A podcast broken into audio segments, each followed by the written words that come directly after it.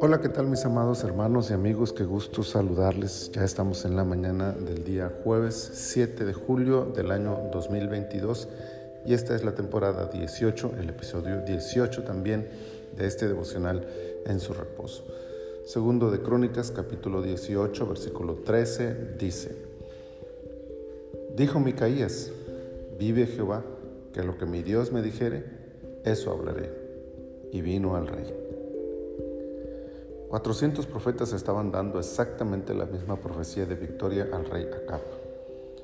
El mensajero que fue enviado a Micaías pensó que por el bien de aquel momento, y quizá por el bien del mismo Micaías, la profecía de este profeta debía ajustarse a lo que los demás decían.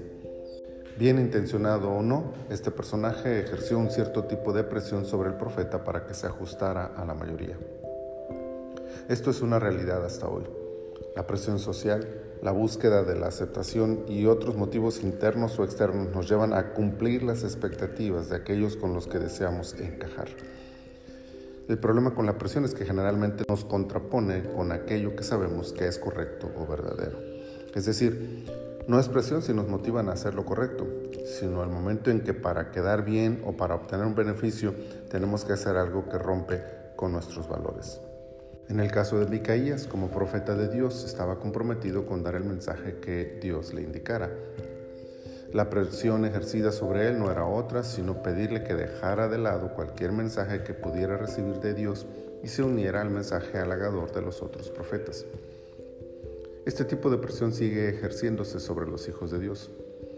Cada día se nos pide que dejemos de lado los valores que recibimos del Señor, advirtiéndonos que todos lo hacen o que piensa en tu beneficio personal. O más aún, si no lo haces, peligra tu bienestar y aceptación en la sociedad.